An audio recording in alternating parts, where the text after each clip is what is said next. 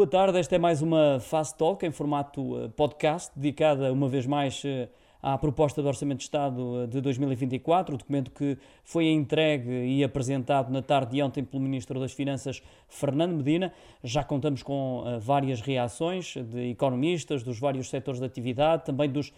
parceiros sociais e das diferentes forças políticas. Agora, neste espaço, conto com a companhia de Luís Miguel Ribeiro, é Presidente da Associação Empresarial de Portugal boa tarde e obrigado por estar eh, connosco. Importa eh, perceber se as medidas vão ou não ao encontro das pretensões das empresas, nas quais se destaca o reforço dos incentivos fiscais à capitalização e os apoios ao investimento. Muito boa tarde. Este Orçamento de Estado é um Orçamento de Estado que tem um, foco e tem uma marca muito mais forte naquilo que é o apoio social, propriamente naquilo que é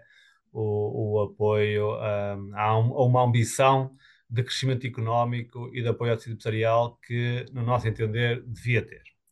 Temos aqui um conjunto de medidas uh, que, um, que, vão de encontro também a algumas daquilo que eram as nossas, os nossos alertas, as nossas reivindicações, no que tem a ver com a questão do rendimento disponível das famílias, com aqui alguns ajustes, algumas correções, mas em termos eh, mais macro, diria que eh, provavelmente não estamos aqui perante uma redução da carga fiscal, mas estaremos aqui perante alguns ajustes, nomeadamente ao nível dos escalões de IRS,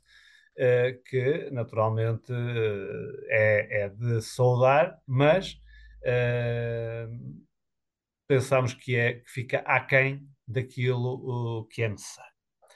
Ao nível das empresas, uh, nós não temos praticamente nada, ou temos muito pouco, daquilo que uh, nós gostaríamos de ter, sobretudo ao nível de medidas mais estruturais, que os empresários defendem e que já defendem há alguns anos. É esta parte. Uh, e também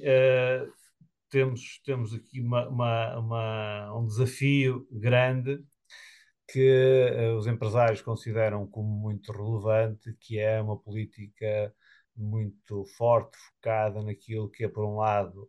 a retenção uh, de talento, como costuma dizer, ou seja, uh, evitarmos que as pessoas saiam do país, e, por outro lado, temos mais capacidade de atrair pessoas uh, e atrair mão de obra, que é um dos problemas que, que temos no país. Depois, temos aqui uma, uma proposta que diz,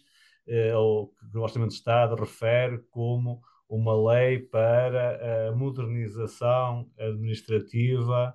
uh, para, para aquilo que é uh, toda, toda, todo o conjunto de diplomas legais, todas uh, aquilo que é o sistema com que as empresas se deparam. Ora, eu aqui gostava de ver as coisas de uma forma mais clara. Nós temos em Portugal uh, cerca de 4.300 taxas. Temos em Portugal um sistema fiscal altamente complexo. Temos um sistema uh, que tem uh, centenas de deduções possíveis e que é um sistema muito, muito difícil das empresas, sobretudo mais pequenas, das pessoas poderem perceber, compreender e atuarem neste Aliás, há um indicador que diz que as empresas gastam em média uh, mais, de 4, mais de 242 horas anualmente a preencher declarações fiscais. Ora, isto tem um custo enorme, imenso para as empresas. Por isso, em paralelo à diminuição da carga fiscal, que é fundamental, que é um fator de competitividade das nossas empresas, nós devíamos trabalhar, e o Orçamento de Estado uh, apresenta uh, a criação de uma lei de modernização administrativa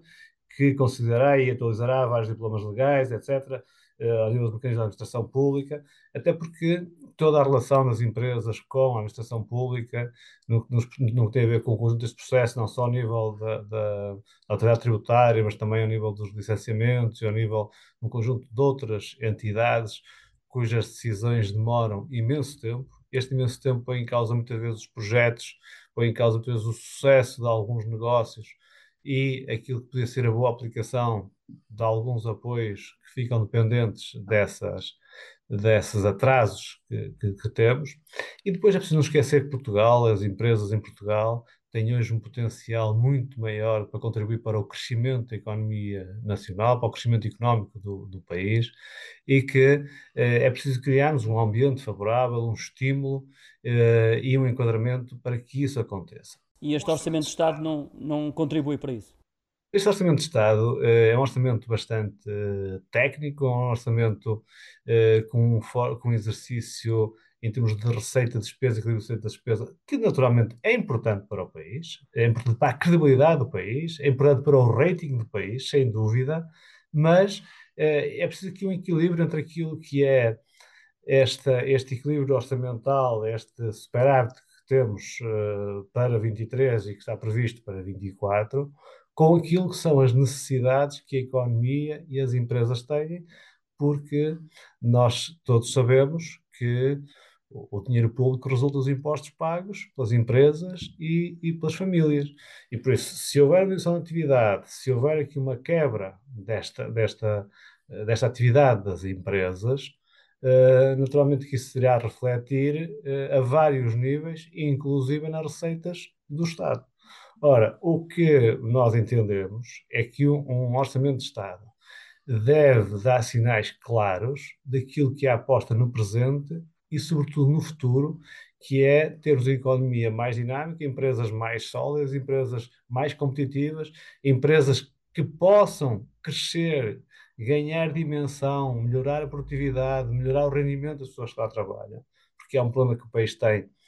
que é empresas com dimensão muito pequena, e nós sabemos que o problema da produtividade está diretamente relacionado com a dimensão das empresas, e por isso era preciso também de estímulos fiscais ao crescimento e aumento da dimensão das nossas empresas. Ora, o que nós temos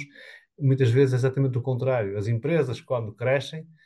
têm sobrecarga, têm uma carga maior em termos de fiscalidade, em termos daquilo que, é, que são os encargos fiscais. Se pudesse interferir, o que é que iria propor? Não, o que eu propunha é que tivéssemos incentivos fiscais ao aumento de escala e dimensão das empresas, seja ela por fusão, seja por cooperação, seja por, uh, por nível de, de, de, aglomeração ou de modelo que se defina para este crescimento, mas as empresas que, que seguirem este caminho do crescimento, desta ambição de crescerem, de ganharem escala,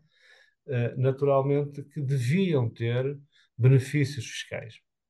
Porque estas empresas são as empresas as mais exportadoras, são as empresas que têm melhores indicadores de produtividade, são as empresas que remuneram melhor,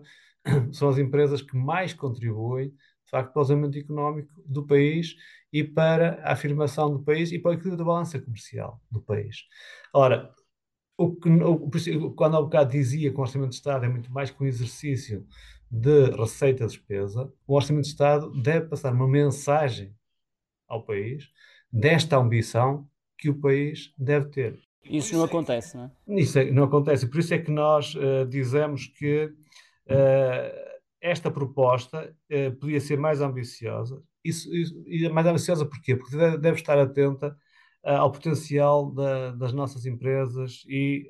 da, da, nova economia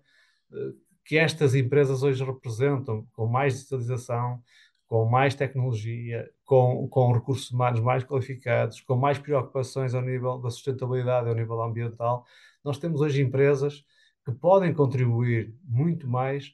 para o desenvolvimento económico do país, para o crescimento económico do país. Aliás, foi o primeiro pilar das propostas que a CIP apresentou, era o crescimento económico, e depois o segundo era o aumento do rendimento, e o terceiro a simplificação administrativa. Ora, tudo aquilo que estamos aqui a fazer, eh, a dizer, resume-se uh, sobretudo a estes três pilares. Claro que para isto precisamos de ter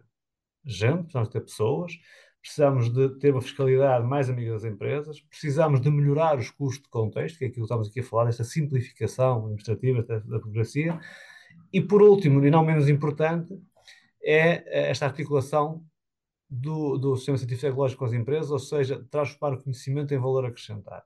É fundamental para um país com a dimensão de Portugal que sejamos um país inovador, sejamos um país que, que, que produza uh, bens e serviços de valor acrescentado. E para isso nós temos que incorporar o conhecimento, temos universidades fantásticas, temos uh, centros tecnológicos bem, bem preparados e com, e com muita experiência e com capacidade de, de articular com as empresas e acrescentar valor àquilo que produzimos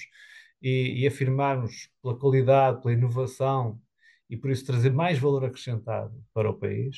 porque não vamos, não vamos pensar em competir por, pelos preços e por, e por, produtos de preços mais baratos, num país que tem preocupações com os direitos sociais, com, com as questões ambientais, com as questões da sustentabilidade, naturalmente tudo isso tem um custo.